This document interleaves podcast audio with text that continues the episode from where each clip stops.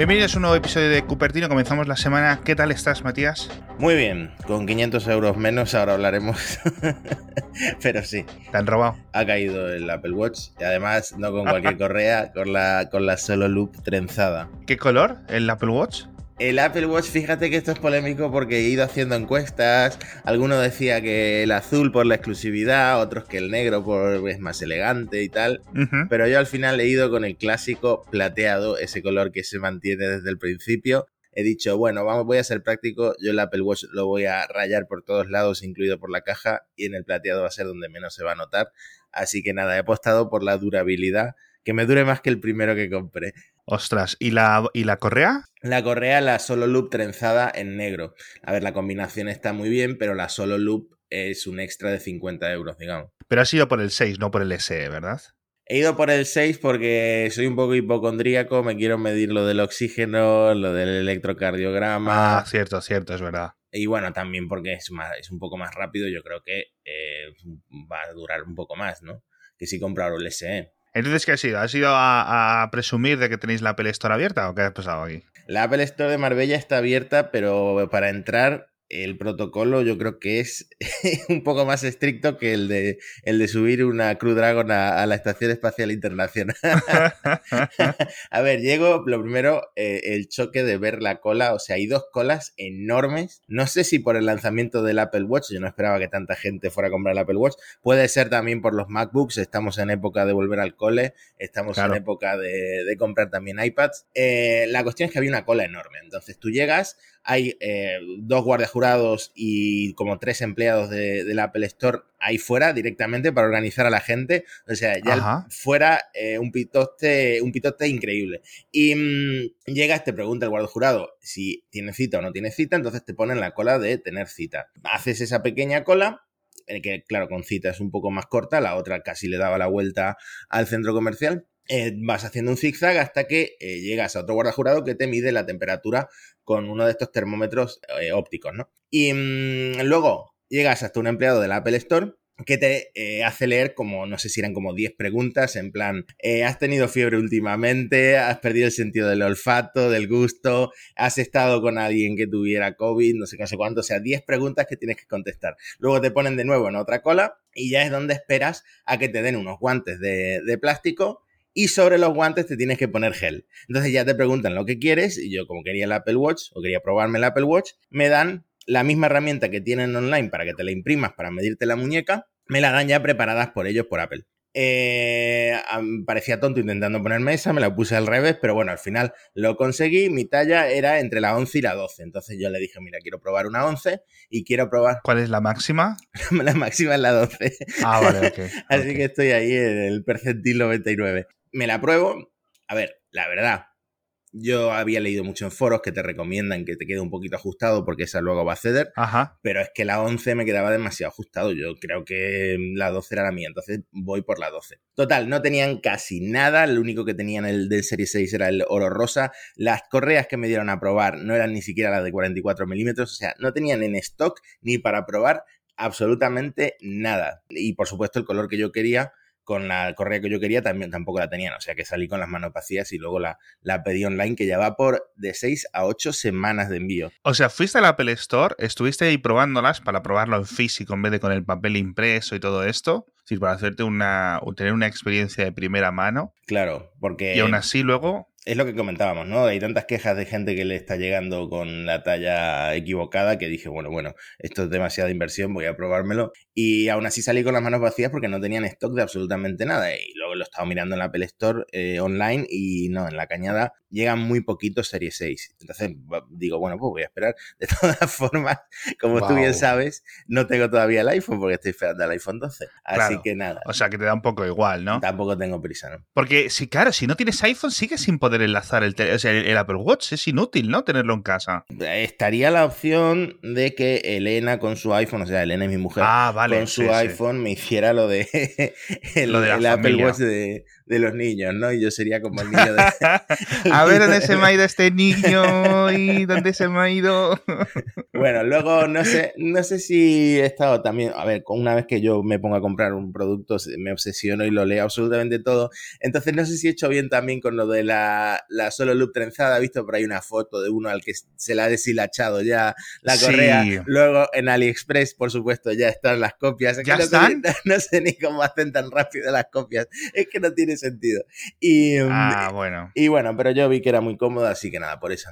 Sí, fíjate, yo tengo una historia de terror de un Apple Watch justo esta semana y no me extraña nada lo de la correa. Vamos a dejarle enlace a esta foto que comenta Matías en las notas, pero el Apple Watch y mm, yo lo siento mucho, yo soy del equipo de que le pongáis una fundita. Quedan feas, quedan raras, lo que queráis, pero en la muñeca se llevan muchos golpes constantemente al abrir la puerta del coche, al pasar entre los dinteles de las puertas en tu casa, al ir por la calle, en cualquier... Nunca sabes cuándo se va a llevar un golpe, porque está completamente expuesto a, todo, ¿no? Eh, los, los relojes. Entonces yo siempre recomendaría hacer este gasto rápido, ¿no? De, de, funditas de 7 euros, de 10 euros, etcétera, porque a la larga sabe mejor.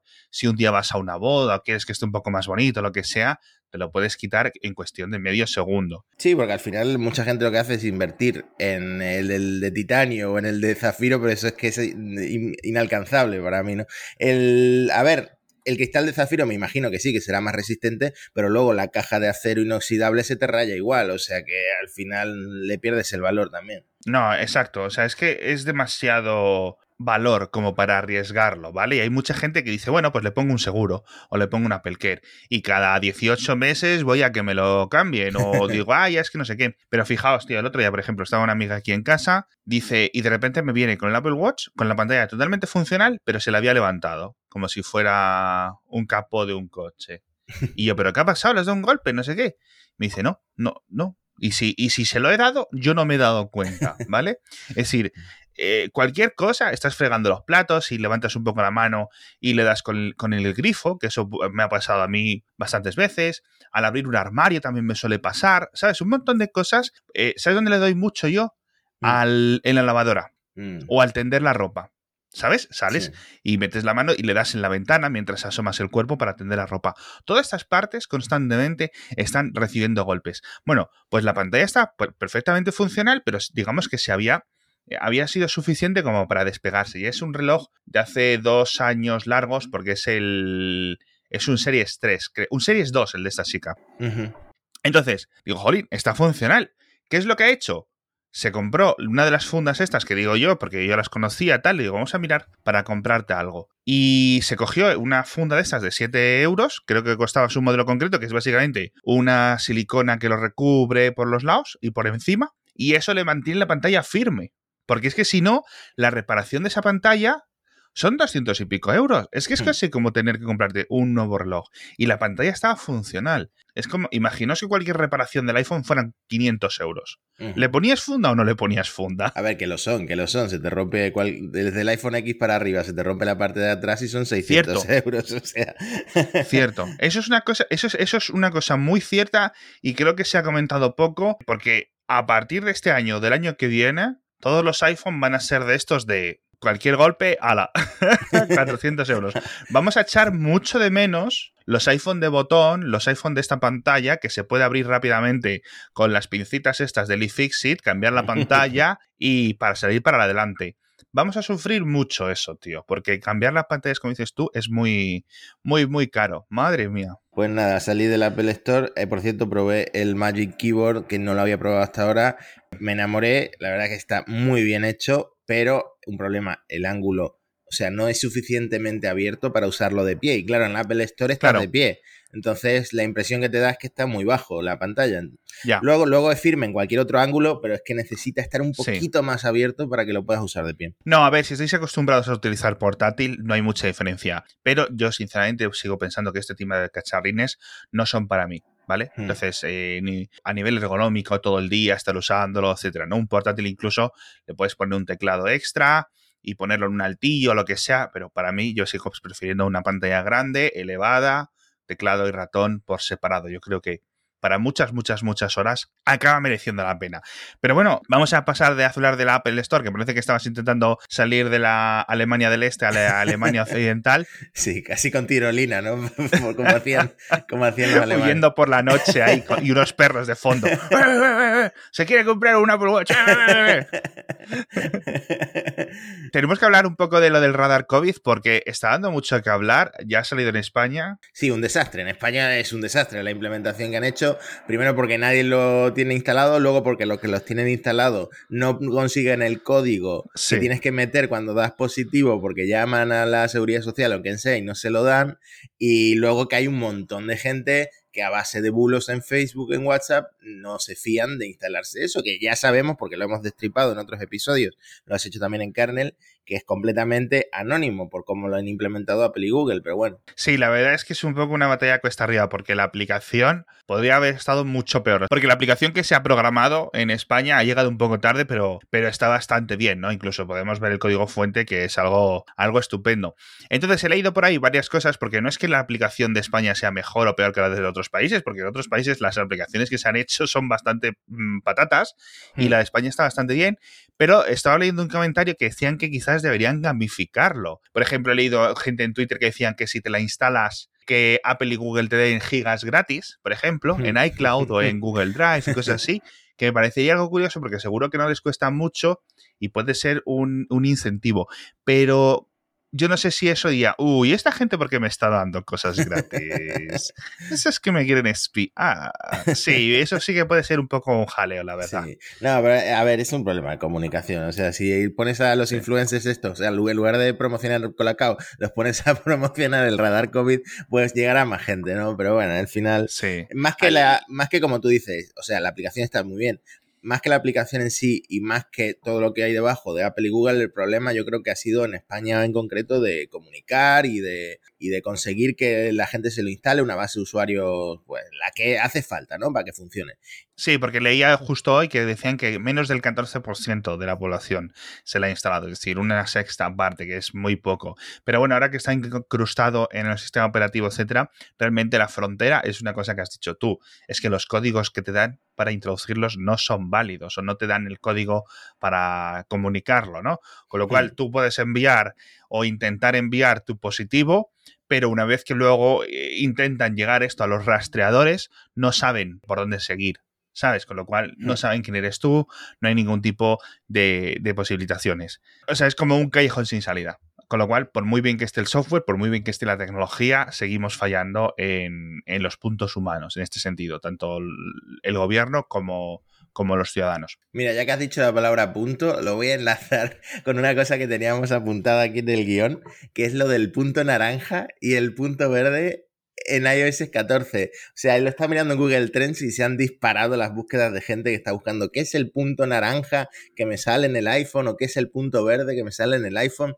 Eh, bueno, básicamente lo decíamos eh, quizá cuando repasamos, no me acuerdo si lo comentamos, cuando repasamos las novedades de iOS 14, que pues, es, un, nuevo añadido de, privacidad, ¿no? Eh, si te sale un punto naranja arriba a la derecha en la pantalla, significa que una aplicación está usando el micrófono y si te sale un punto verde, es que la aplica hay alguna aplicación que está usando la cámara.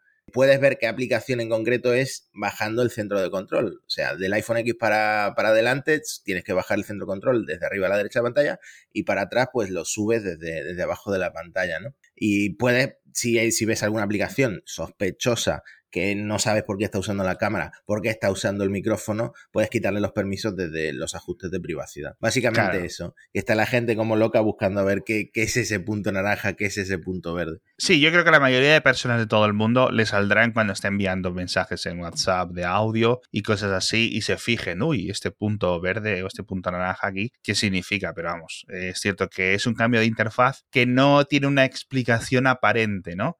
Es decir, hmm. entiendo que mucha gente se ponga a, buscarlo. Bueno, tenemos que hablar de Amazon, tenemos que hablar de lo del vidrio nanotexturizado y todas estas cosas que vienen o que es posible que vengan para próximos iPhone este, esta cosa muy chula. Pero otra cosa genial es nuestro patrocinador que vuelve la gente de oliveria.com, ya sabéis, el mejor aceite de oliva virgen extra. Esto no lo digo yo, lo bueno, sí lo digo yo, obviamente también, lo dice Matías. Sí, Estamos aquí todos. Todavía me queda, ¿eh? Todavía me queda aceite, pero igual, igual compro botellitas pequeñas para regalar, ¿eh? o ya para guardarlas para Navidad, quizá, no sé. Es que, es que esa es la clave, esa es la clave. Y están todos los oyentes que en el grupo, alguno me ha comentado, menos mal, tal, porque ya hay que renovar y han puesto el código de descuento, código Mixio, MIXXIO, con el 5% de descuento, incluso si repites pedido, ¿vale? Es decir, ese es el acuerdo nuevo. Con lo cual, todos los que hayáis pedido podéis volver a repetir pedidos de 40 euros, de 50 euros o lo que necesitéis. Eh, podéis pedir garrafas de los litros que necesitéis o las botellitas estas que dice Matías. De verdad, el aceite es espectacular. Me dice mi mujer, tienes que contar que yo estoy comiendo ensaladas por lo bueno que está el aceite. Mi mujer nunca come ensaladas. dice, si, si es verde, que se lo coman los conejos. Así que fijaos si está bueno este aceite, de verdad, es, es, increíble, da por amorrarse ahí a la botella y, beberlo directamente porque es algo que al menos yo nunca había probado un aceite de verdad tan bueno. Y también muchos clientes me han comentado una cosa, dicen, no, es que nosotros lo compramos aquí, yo me reparto las garrafas con mi familia, pa, pa, pa, pa, pa, y todos felices y ahora, pues eso, llegan estas nuevas épocas en las que queremos cocinar más y empezamos a hacer cositas para, ¿no? Para acercarse hacia las navidades, así que echadle un ojo, oliveria.com con B, tenéis un enlace en las notas del episodio y cuando vayáis a comprar, que funciona súper bien la web, podéis pagar con lo que queráis, incluso con Apple Pay, ponéis el código Mixio y tenéis un 5% de descuento que no está nada mal. Y por cierto, el envío gratuito a partir de 40 euros, que se dice pronto, ¿eh? un, un gran sistema. Bueno, vamos a hablar de lo de Amazon porque ha presentado su propio Stadia que se llama Luna, y esto afecta a los usuarios de iPhone. A ver, es que es el primero de estas plataformas de streaming de videojuegos que es compatible con el iPhone.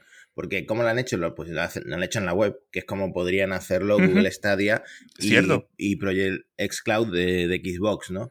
Entonces es completamente compatible con ellos porque básicamente tienes que abrirlo desde, desde Safari. Y mm, a ver, eh, si quieres, comentamos brevemente. Es un, es un servicio de videojuegos en streaming de 6 dólares al mes y aparte puedes comprarte el mando por 50 dólares. Pero a ver, lo que queríamos comentar era básicamente esto, que eh, esta es la alternativa y de hecho en, la, en las nuevas guías o en lo que han añadido en las guías de la App Store lo dicen, que si vas a implementarlo como una aplicación en la App Store, pues mm, cada juego tiene que enviarse por separado, hay que revisar los juegos por separado, cada actualización por separado, pero siempre tienes abierta la opción de hacerlo por el navegador para que los usuarios lleguen como van a llegar a Amazon Luna.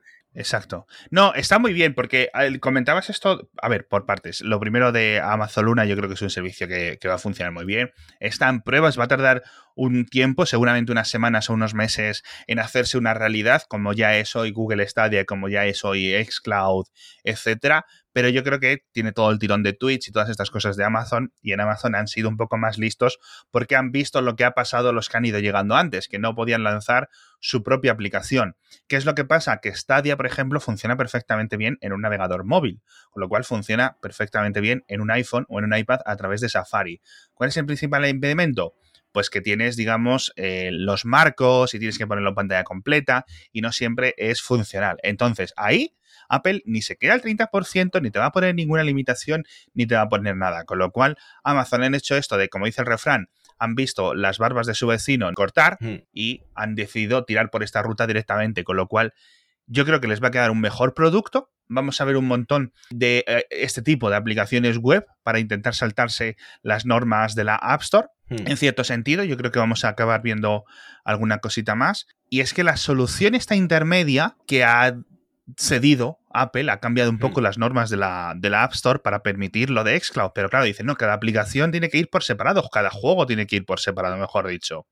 Hmm. Entonces, lo que Microsoft, si quiere poner Xcloud en el iPad, de la forma en que yo lo entiendo, si hay 100 juegos, tiene que haber 100 eh, versiones de Xcloud en, en la hmm. App Store, ¿no? Es decir, juego no sé cuál, versión para Xcloud. Y te lo descargas, que serán unos megas, y ya puedes jugar.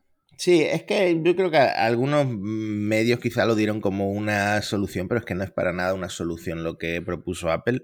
Eh, pero sí que veo lo de eh, implementarlo todo en la web una solución muy válida porque lo que podrían hacer estas plataformas es enseñarle al usuario a poner un icono en la pantalla de inicio que se puede y que es trivial, es darle al botón de compartir y darle al botón añadir a pantalla, a pantalla de inicio y ya lo tienes como un icono que yo creo que es lo que la gente quiere en una aplicación, ¿no? Que lo tengan accesible desde la pantalla de inicio. Por lo demás le da igual si se está ejecutando como una web app. Claro, a ver, hay un montón de APIs, hay un montón de cosas, hay un montón de funcionalidad que no es idéntica, aunque sí es cierto que se ha, ya se ha cubierto un poco la diferencia durante los últimos años. Pero para un proceso como el de Stadia o el de Luna o el de Xcloud, que básicamente tu navegador eh, es una. Es, está reproduciendo un vídeo que le llega de un servidor externo, pues le funciona muy bien. Pero claro, eh, puedes ver las diferencias que, de funcionalidad de tener tu aplicación de YouTube a tener tu aplicación de YouTube en formato web app. ¿no? Hay como que hay algunas cosas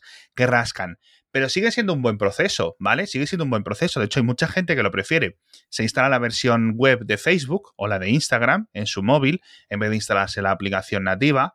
Porque, oye, uno, cuando la cierras, la has cerrado, no está en segundo plano intentando hacer cosas, no sé qué tú la cierras y Apple se la carga, es decir, el iOS dice, este proceso está muerto, está cerradísimo, no se queda en ningún momento cogiendo datos o haciendo ninguna cosa rara. Y luego hay algunas cosas que, bueno, ya digo, no funcionan tan bien, pero hay algunas ventajas claras. Así que esta yo creo que va a ser la solución que van a tomar muchos. No sé si quizás en el futuro Fortnite vuelva al iPhone por esta vía, es decir, entras en fortnite.com y ya puedes jugar en el iPad, pero no me extrañaría, no me extrañaría que fuera la, solución. ¿eh? Sí, podría ser perfectamente. De hecho, eh, te quería comentar que en la beta de Safari para macOS eh, han, han, añadido soporte del mando de Google Stadia, o sea que poco a poco se avanza en ese camino y eso va a llegar al iPad y va a llegar al iPhone seguramente también. De hecho, esta mañana ponía yo en Mixio de que han sacado una especie de aplicación navegador que se llama Stadium, ¿vale? Que lo que hace es, eh, es un navegador web para iPad, para iPhone, que no tiene marcos, es decir, no tiene la típica barra de navegación y no sé qué, simplemente eh, tienes una ventana donde escribes el, la URL a la que quieres ir, en este caso escribirías para, para Stadia, escribirías stadia.google.com, te lleva a esa web a pantalla completa, con lo cual nada te estorba, se hace pasar por una versión de Safari de escritorio o de Chrome de escritorio, cambiando el, user agent del, propio navegador para que la propia Google se piense que estás tú desde tu ordenador de escritorio visitándolo, ¿no? Y no te intente hacer nada raro, eh, etcétera y ya está. Tienes soporte de mando, tienes todo, tienes Stadia completo en un iPad o en un iPhone, sin ningún tipo de impedimento, sin pagar nada a Apple, sin pagar nada más que por el propio servicio, ¿no? Por el propio Stadia. Con lo cual, esto de Luna es igual. Y yo creo que Microsoft va a acabar dándose cuenta y va a tirar por ahí. Entonces, esto lo que va a obligar es a Apple a mover ficha. Porque si todo el mundo o un montón de personas vamos a jugar videojuegos en streaming en nuestro iPad, que la experiencia de Stadium o la experiencia de Stadia y la de Luna yo creo que es buena de esta forma porque, porque funciona muy bien, ¿vale? Sí. Apple va a decir, bueno, puedo ponerle todas las puertas al campo que yo quiera a través de la App Store, pero la gente sabe que para instalarse Stadia se puede funcionar con esto, ¿no? Van, se descargan la aplicación, etc. Luego Apple ya puede sacarse normas de decir, no, es que este navegador no aporta nada, ¿sabes? Que hay algunas aplicaciones que las eliminan porque no aportan nada, ¿no? Sí. Pero en cierto sentido, ¿qué remedio hay? Es que no queda ningún remedio. Por ejemplo, esto que le han dicho de Microsoft de poner una aplicación por cada juego, hay una norma dentro de la App Store que te dice no puedes hacer apps clónicas. Es decir, si haces una aplicación que es básicamente una versión paralela de una otra, de una otra aplicación, pero con un contenido distinto, Apple te las elimina. Hmm. Imaginad que tú eres Universal o Disney, ¿no? Y queréis distribuir vuestras películas. Sí. Y queréis hacer, bueno, pues vamos a hacer una aplicación y cada aplicación que es de venta o es de pago o es de lo que sea, viene una película dentro. Bueno, no viene una película porque se descarga de internet, se hace streaming. Pues esto Apple no te lo permite. Esto le ha pasado a un montón de gente, por ejemplo, que durante los últimos años hacía libros interactivos. Hmm. Cada libro era su propia aplicación, hasta que Apple les ha dicho, esto no lo puedes seguir haciendo, tienes que hacer una aplicación librería y en esa aplicación librería, ¿sabes? Sí. Crear una especie de catálogo con tus libros interactivos. Hmm. Y dicen, pero bueno, pero ¿qué me estás contando? Es muy mm. raro porque en muchas ocasiones un montón de normas del App Store es tan complejo este código legal nuevo que se han creado que contradicen partes a, otras partes. Así que al final la solución y como el, el salvador de todo este drama sea vamos a volver todos a las web apps y hacer todos los que queramos y pagar todos con el método que queramos, yo creo que puede ser una buena solución intermedia. Incluso ya digo, para lo de Fortnite veremos si también soluciona otras cosas como lo de Spotify y cosas así. Bueno, eh, a lo mejor Apple recula una vez que todos, todos nos empecemos a pasar a las web apps también, ¿sabes? Eso es lo que yo creo. De hecho, eh, Facebook ha ganado una de las pequeñas batallas que hay ahora contra la App Store porque Apple eh, pues ha concedido dejar de rascarle el 30% de comisión en lo que Facebook llama los eventos online que está haciendo para ayudar a mm. pequeñas empresas en, este contexto de la pandemia, ¿no? Por ejemplo, tú tienes una página de cocina y quieres dar clases de cocina eh, a, tus seguidores mm, por X monto de dinero, ¿no? Entonces, pues tus seguidores te pagan por Facebook Pay, pero ¿qué pasa si lo hacían vía eh, iOS, Apple se llevaba el 30%. Entonces, Facebook lo que quería era que el pequeño empresario se llevara la totalidad, ¿no? Como para ayudarlo con la pandemia.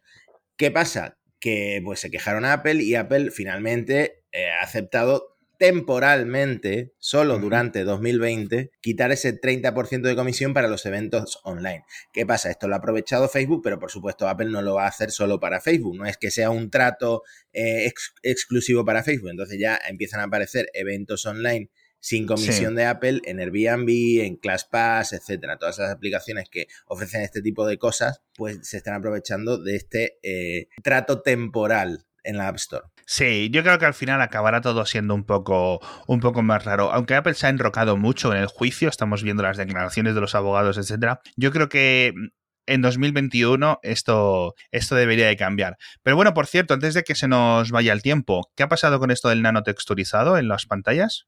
Eh, pues fíjate, una patente de Apple en la que llevarían o sea, según la que llevarían el vidrio nanotexturizado de la pantalla eh, Pro Display XDR y también del nuevo iMac de 27 pulgadas a el iPhone. Bueno, en, realidad en el dibujo de la patente, en el diagrama de la patente, lo que sale parece un iPad, pero el texto menciona un par de veces que sería para un teléfono. Entonces estamos hablando de esta tecnología antirreflectante que eh, básicamente con, por la nanotextura del, del, vidrio, del cristal, impide que la luz se refleje en tu cara. Entonces, pues se ve como, como sin ser mate, se ve como sin reflejo.